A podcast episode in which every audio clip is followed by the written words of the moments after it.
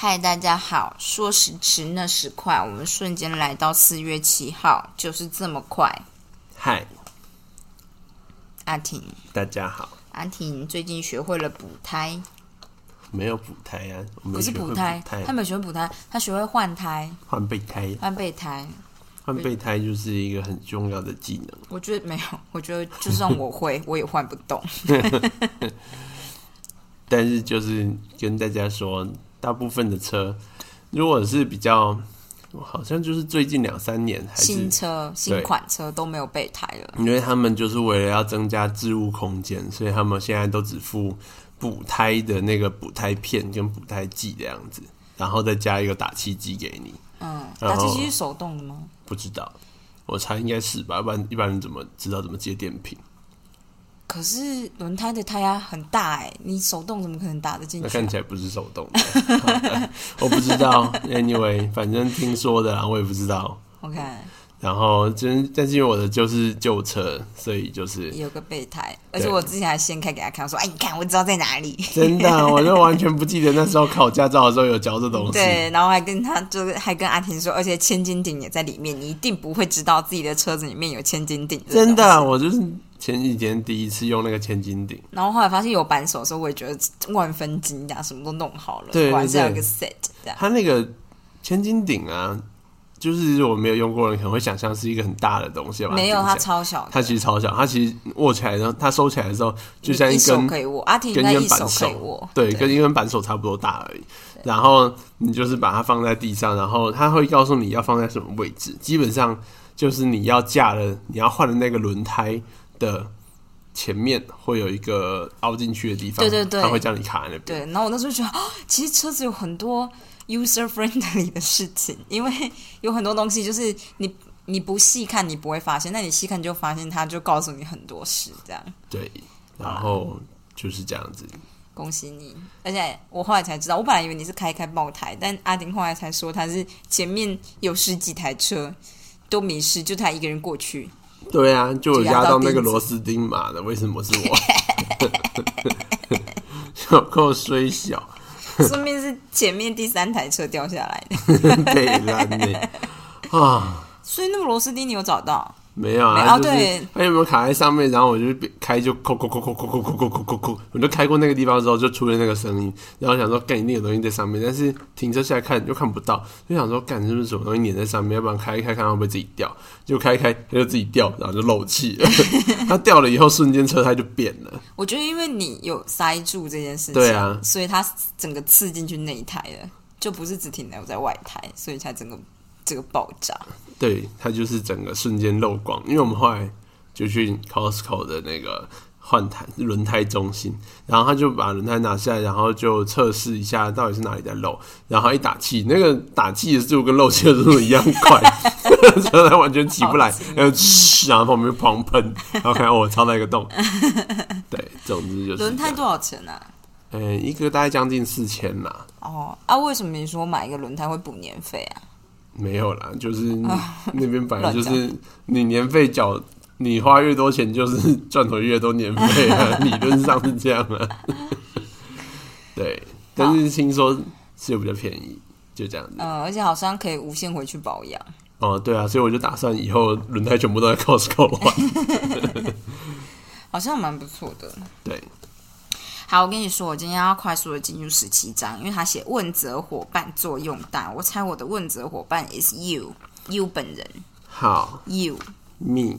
you 在法文就是 do，do，t u 那 me 呢？do 哎？me 哦，，me 是受受格爱吧？爱爱爱。是卷，卷，嗯，好，你就是问的太难的东西卷。蜜是受格嘛？或者说我一直都无法分出这个，对，所以可是我的东西就是反正从如果你是开头就讲出来，大部分都是爱，因为是主歌。哦但如果你是放在结尾，像是 It's me，哦哦那啊所有歌才是我的东西对，哦。OK，干好恐怖哦！我们就是 英文坏了。没有，我没有，因为我以前就是一直都无法知道这件事，所以我可以理解有些人说，学法语这件事，你不要用想的，你可能就是用久，你就会记得那个片段。因为我以前对英文就是这样，就是我永远都分不出什么时候要用 me，什么时候用 I，什么时候用 my own 这种。可是因为我是比较背句子的，我一直念到会这样，所以我就不会弄错，大概是这样。啊，虽然你要开始念那个了，但是我想要插一个话，好，就是就是学，就是我觉得语言学习这东西呢，我就是有时候就是会，因为我在最近在用多邻国，多邻国，对它，然后它那个东西的学法，我后来觉得它它我忘记它是什么国家的，我觉得它好像是反正英美国还是哪里的，嗯，反正它的学法感觉真的就是比较接近外国人学语言的方式。就是让你有点像是你小时候就是这样听呐、嗯然后你没有告诉你为什么，可能会告诉你很基本的，但是就是会穿插一些其他的。对，因为我就是听过，就是我之前在好多年前自己出去旅行的时候，因为我就参加过不少的那种小型的团，然后我就问过那边的外国人，因为我就发现哦，干外国人就像是我在日本啊，遇到的外国人都很会讲。日文，非常会讲，然后就觉得干你是待很久，他们讲起来你都觉得双声道，对，然后就是你就长相觉得那个样子，然后讲不知道谁在讲这样子，对，然后就觉得很惊讶。但是我问到的那我在日本遇到两三个外国人，他们都学不到半年，然后你就会觉得非常惊讶，因为学不到半年是什么意思？可他们可能都有日本女朋友啊，但是这不是重点。这才是重点呐、呃，但是我觉得台湾人就算交了外国的男朋友或女朋友，也很少看到那么快的。哦 OK，然后其实我觉得这是学习系统的问题差异。因为我最近在学多邻国啊，多邻国是不太会告诉你文为什么法这件事的，嗯。它就是反正按部就班，每一种情境告诉你几个句型，对，然然后他重复考你，对重复考你，然后你就会学会说哦，就是就是该这样讲，就该这样讲啦。然后你就会，但是以我们的学习态度，我们就会不自觉的去想它的逻辑是什么。嗯但事实上，语言你不用这么计较这件事。当然，你知道以后，你会有时候会加倍学习的更快。但是，就像我学日文，那日文的那个动词、名词，也、不是名词，就是它字尾会有一些变化。嗯然后它的字尾变化呢，其实是有一定的规则，其实很规则。嗯，但是我后来发现呢，因为我已经太久没有念日文，这边才重新开始念，我已经几乎快快忘记那规则了。嗯。但是我还记得那个感觉，嗯。所以我可以很直觉的知道说，这个时候变化就是该变成什么样的音，这样子。哦，然后我就觉得说，虽然我还是时不时会想说，嗯，这规则应该是什么，但后来就觉得其实也不是很重要。这样，对，就是你就是就像是它有那种什么可以的格，就像是你可以哎，我我可以，就是我吃饭的吃，然后跟可以吃，嗯然后喝水跟可以喝，都是它会把原本的动词后面加稍微多一个字，嗯，一个音，所以可以吃饭叫什么？可以吃就是就是干忘记了。，OK，完蛋了。OK，呃，所以可以吃的英文是 edible，是这个意思吗？对对对，哦大概是这样，就是加上英文就加 able，但是日文的话一般是不太规则的变化。哦，原来这样。然后，但是有一些规则，但你硬要背，你就会发现哦，有些规则有些不规则，干这怎么背？哦，对，那问题就是不是这样子，重点是你就是用久了你就知道了，嗯，它的音就是其实你就把它当两个字对，就是有点。像是法文的形容词都会放在名词的后面，可是有一些特殊的词会放在前面。这样，比如说 Julie 就是漂亮的，嗯如果你要说就是你很有个漂亮，就是对他最常考的就是这是这是一个他是一个漂亮的宝宝，或是一个漂亮的宝宝，你就是会叫嗯 Julie baby。Julie baby，对啊啊，但是呢，就是其他形容词，如果是如果是这是一个漂亮的日本宝宝，就会变成嗯 Julie baby Japanese 啊，这样。就是 baby 就笨呢。对，就是形容词放在不同的地方，特殊的形容词放在特殊的地方，这样。但是就是反正我就想说就算了，因为老师会跟你说要特别背一下这几个，因为这几个一定要都放前面，你不能习惯以后就所有东西都放后面这样子。好的 Anyway，，Anyway，我也有在做多邻国哦。好的，我每天都有做，我已经连续做三十天了。哦，五十六，好的，嘿，问责责任伙伴，问责责伙伙伴伴作用大。哼，logo slogan 十七章。曾经在第二次世界大战担任飞行员的 Roger Rajesh Roger 没有 Roger Fisher，战后到哈佛法学院就读，花了三十四年时间研究谈判与冲突管理。他创立了哈佛谈判专案中心，与多国领袖合作处理和平决议、人质危机以及外交妥协。就电影里面那个，一旦有一个美国总统被挟持，对对对，但一一呃，但直到一九七零至一九八零年代，当核战威胁越演越烈的时候，费雪才发展出他个人最有意思的想法。当时的他正专注于设计避免核战的策略。他注意到一个令人不安的事实：任何一位在任在任的总统都持有发射核弹的密码，可以瞬间杀死几百万人，却因为身处数千里之外而不用亲眼看见任何人死亡。所以他的提议很简单，他在一八一九八一年写道：“把核战。”把发射核弹的密码放进一个胶囊里，再把那个胶囊植入一名志愿者的心脏旁。这名志愿者真的假的？随身携带一把大屠刀，伴随总统之侧。假如总统想要发射核物，只能先亲手杀掉这个人。总统会说：“乔治，我很抱歉，但有好几个人、好几千万人必须死。”他必须指使某人明白死为何物，明白无辜的死为何物。鲜血会洒在白宫的地毯上，真实的被摆在眼前。他好，他好狂哦！这不会太狂吗？当我把这个建议告诉五角大厦的朋友，他们说：“我的天哪，这太可怕了！必须亲手杀死某人，会扭曲总统的判断。他也许永远不会按下发射钮。”在讨论行为改变第四法则的过程中，我们谈到让好习惯带来立刻满足的重要性。费雪的提议则是第四法则的反转，让后果令人不满，吓死！好恐。当结尾令人满足，我们比较有可能重复那个经验；所以同理的，当结尾令人痛苦，我们就比较可能避免那个经验。痛苦是效能卓越的老师。当失败令人痛苦，就会被修正；反之，当失败比较不令人痛苦，往往会被无视。错误的代价越大，愈立即，我们就能越快从中学习。负评的威胁让水电工必须把工作做好，这真的很不行。顾客从此不在上门的可能性，迫使餐厅端出好食物，也没有，大家就会关门。切错血管的后果，另外科医师精通人体 剖学，并谨慎下刀。我们就学会怎么样胡乱病人家属。我也是这样觉得，我觉得这个就是不是医生的人讲的话。反正后果严重，人就学得快，痛苦愈立即。就是越立即，行为发生的可能性就越低。如果想要避免你不好的习惯跟处不健康的行为，那么该行为加上立即的代价是降低发生率的绝佳做法。我们之所以重复这种不好的习惯，是因为他们在某个方面对我们很有用，这让恶习变得难以摆脱。就作者而言，克服这个困境最好的方法就是加快与该行为相关的惩罚到来的速度。哦，他真的是，就是那种。基督教里面会惩罚自己的那类的人呢？那他们要打自己背呢？哦，我才能更接近美德。我今天破戒打。行为与后果之间不能有太大的时间差哦。哎呦。行为若会招来立即的后果，就会开始改变。因为迟缴就是比较晚缴纳会有罚款，顾客就会准时付账。因为出席率会影响成绩，学生会准时出现在教室里。为了避免一点点立即的痛苦，我们会愿意赴汤蹈火。当然，这个有限制。若想靠惩罚来改变行为，惩罚力量必须能与该行为的力量匹敌。想要生生产力，拖延的代价必须大过行动的代价。什么意思？想要有生产力，拖延的代价必须大过行动代价。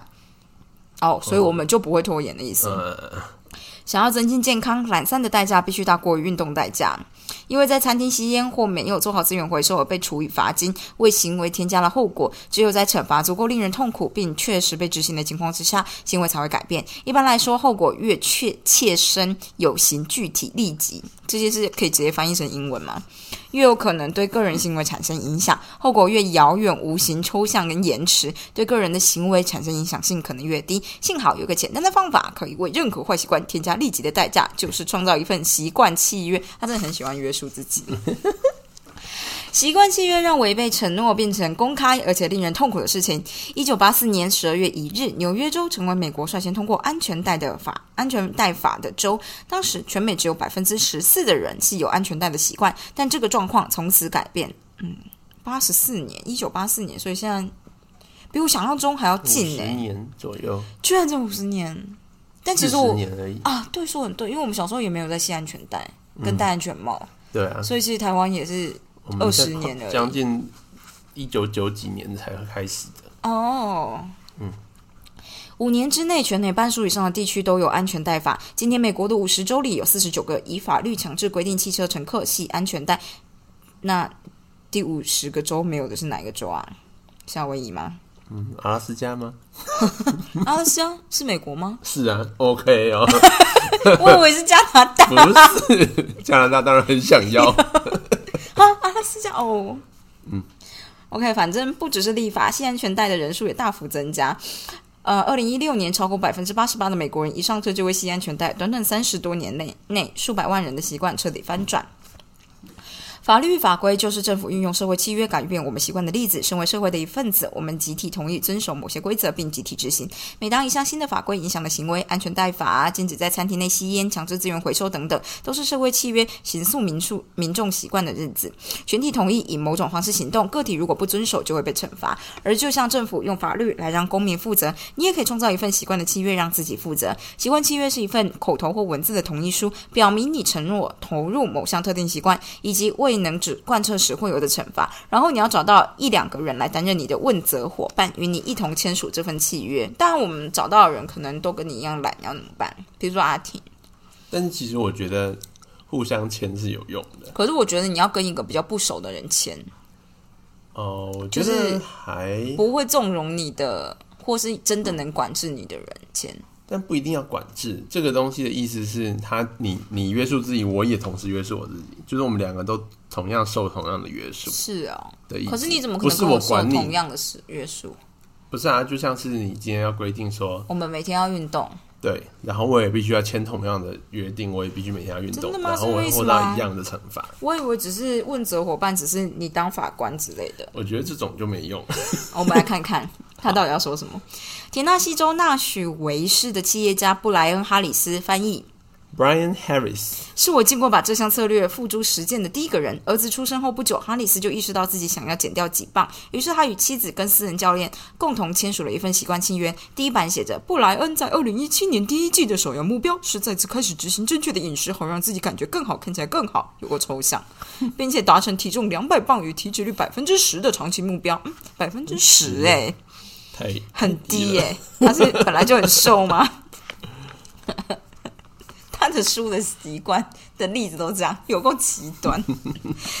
在这段生命底下，哈里斯提到理想，呃，达到理想成果的计划。第一个阶段在第一季重拾严格的低碳水化合物饮食法，你看都是严格的。嗯第二阶段在第二季开始仔细追踪主要营养素。第三阶段在第三季维持饮食与健康计划，并加以改善。最后，他写下每一个可以帮助他达标的日常习惯，例如记下每日所吃的食物，并且每天量体重。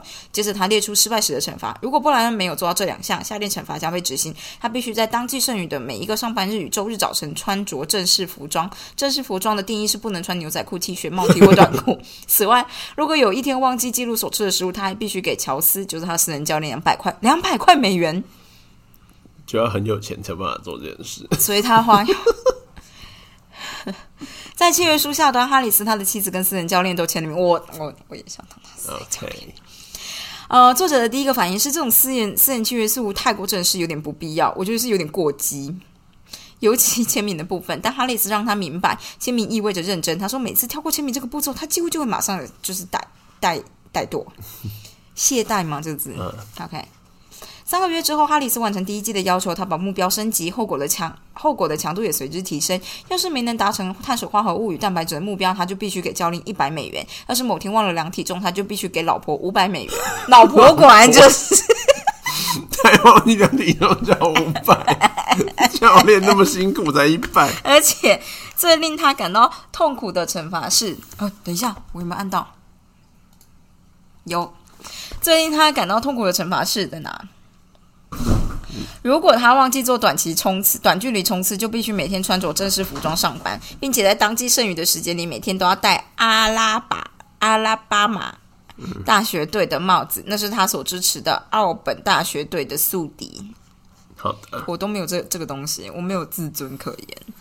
反正这项策略就见效了，有妻子跟教练担任问责的伙伴，还有那份习惯契约清楚说明每天应该要做的事。哈里斯成功减重，没错吧？问责伙伴是对法官的，但我觉得就是，如果就是如果做这件事情可以成功的人，那他就这样做；如果做这件事情反而会失败的人，他就应该去看那本就是拖延症的书。真的，因为 就是我不知道啊。就像是就像是如果我今天订了这个契约，然后中间有一次我他妈真的付了就是五百块美金给你，我就直接放弃这个契约，代价过高。直接放弃。唉，我也觉得，而且很多人会耍赖啊，对啊，很多人会耍赖啊，就是而且就是你说实在，就是这东西，没有强制性，对对，没有真正的，你内心知道他没有真正的强制性。可能很有歧视精神的人，没有，我就跟你说要有强迫症，或或者是不想要丢脸的人。比如说，你今天要跟人家签的契约是你要跟你爸，哦，你真的很不想跟你爸讲话，但你每天要传一份自己体重的记录给他，你可以单纯传，然后你就不用沟通。但如果今天没有传，他就问你说怎么没传，然后你就会我觉得干马上做啊，就是干我就是才不想要怎么样这种的，所以我才说你要找一个跟自己又不是很熟，然后怎么样，我以前做过这件事，然后有成功吗？失败了。有成功，因为就是我喜欢我喜欢那个女生，然后我就跟她说，就是我们就是这个学期就不能翘课，因为我都很喜欢翘课。嗯，为什么不能翘课？如果你翘课的话，就要请对方吃饭，然后一堆位我都会获利，就是，然后就是对我那个学期就都没有翘课，啊、但是他有翘课，他好像所以你们有有吃饭，有但你不会故意翘课然后请他吃饭？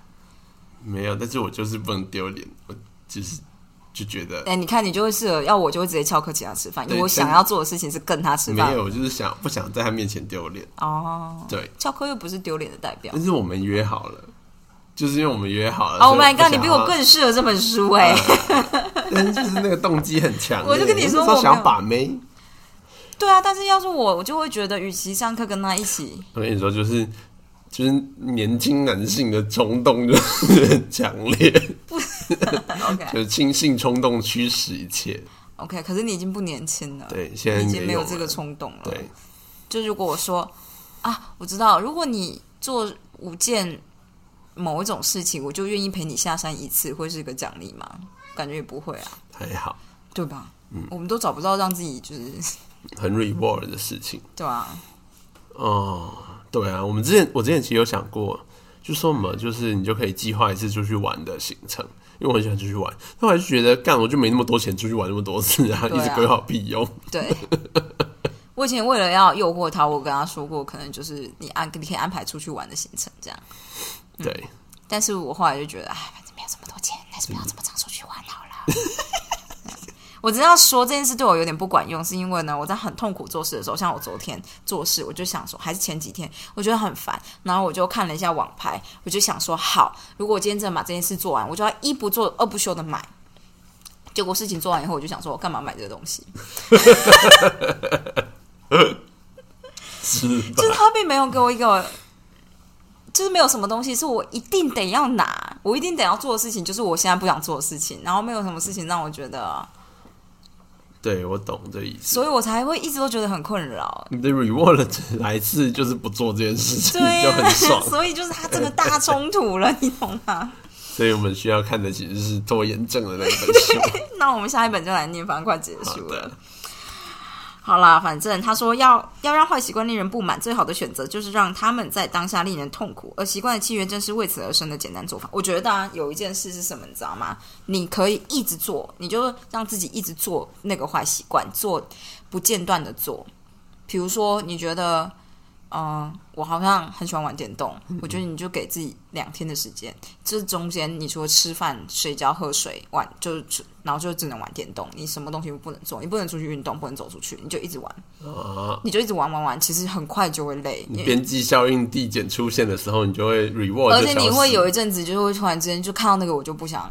我就不想玩这样，因为就像我很喜欢看漫画，然后我有时候逃避我会看漫画，我看看到一定的量以后，我就再也不想看了。就那段时间会觉得就干，就是还不如好好做一点事这样子。所以我觉得这是有差的。我觉得你说的是虽然没错，但是但是是有时候那个效应递减的时间可能会在十六个小时才会出现。可是你就是要这么长，因为十六个小时其实是一天，但你拖着拖着做，你还不如一天之内把它全部弄完。就是对，我不知道你记不记得那个谁，嗯、反正我们朋友的一个前男友嘛，他就之前为了要准备考试，嗯然后他就是觉得自己很喜欢玩电动，他就真的花了一个礼拜的时间玩电动，嗯嗯，一个礼拜完全不间断的玩，然后他之后就就真的不想再碰了，他就觉得就是就是真的也没有什么这样。但是如果你是你知道间断间断的做，你自然没有办法达到这个程度。对，因为你每次玩的时候都很爽。对，然后我就觉得这件事有发生在上个月某个时候，是我我就是有点逃避，就是心态逃避，所以我就不是很想睡觉，然后我就会一直看手机，看到烦这样。就是看到想睡，然后就睡觉。然后某一天我好像看到三点吧，我就突然间觉得到底在干嘛。然后隔天我就在我的日记本上面写我要跟我的手机分手。好，然后我就手机的用量就大幅度的降低了，这样。OK，我就觉得你可能就是一直强迫自己做到吐吧，这样。嗯，对我来说啦，这件事比错啦。这件事比直接加什么条款上去好很多，因为对我来讲，加了条款会让这个坏习惯变得更有价值。哦，对啊，对我来讲是这样，就哦，看如果如果我偷看漫画要给你五百块，我看漫画给你五百块，那我就想尽办法偷看漫画不被你发现。我们以前就是晚上呢，就是去夜冲，然后就闯一个红灯，就说干赚一千二。就是这样啊。我觉得这就不是一个，这是变相性的，我们就少聪明啊，我们就没有这个 integrity，你知道吗？做坏事的这个诱惑，对。但我知道，就是我觉得传体重什么，就是除非今天是像他说传体重或量体重这种很小，这已经是太 minor 了，所以我可以去做。但他这只是要养成这个习惯而已，这并不是他的不好的习惯。好啊，anyway，这只是我本人的想法。好了，反正就是，哎，我刚刚是有念这个吗？他说：“让坏习惯令人不满，最好的选择就是让他们在当下令人痛苦，而习惯契约正是为此而生的简单的做法。就算不想拟定一份完整的习惯契约，光是拥有一个问责的伙伴也很有用。”喜剧演员赵杜丹，赵牡丹，哦，中文 牡丹，好，我是不是要去考华语检定之类的？然后我就问你说这个字的读音念杜还是木这样？OK，希望你不要错。反正他每天都会写一则笑话、一首歌。他是跟一个朋友玩这个一日一首歌的挑战，这让他们每天都两个人都会负起责任，知道有人在看着，这是一个强大的动力。你会比较不可能拖延或放弃，因为会有个立即的代价。假如你没有贯彻，他们也许会认为你不值得信赖或懒散。但是这个我觉得还好啊。但是我们的朋友都是我就烂着型的，对啊，我们就是这是民族民族性之一啊。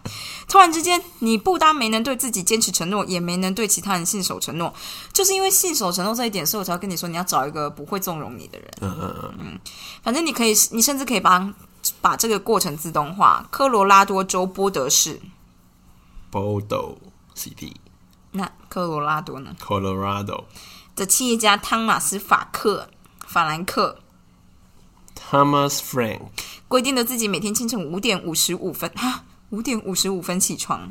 如果没做到，他排定了一条自动发布的 Twitter 讯 Twitter 讯息。OK，现在是六点十分，而我还没起床，因为我超懒，就当做我的闹钟没有坏掉。回应这种推文就可以透过 PayPal 领取五美元，欠现前五名。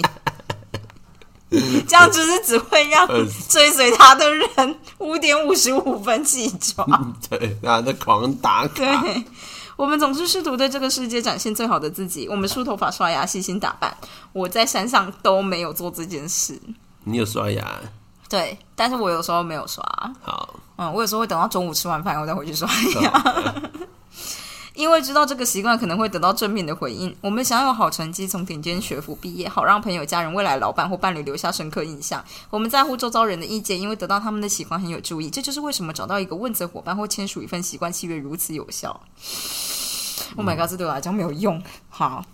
本章总览，行为改变第四反转就是让后果令人不满。我们比较可能不会重复令人不满或痛苦的代价。问责伙伴能为不作为、不做事创造立即的代价。我们深深在乎他人如何看待自己，不希望别人对我们保持比较差的评价。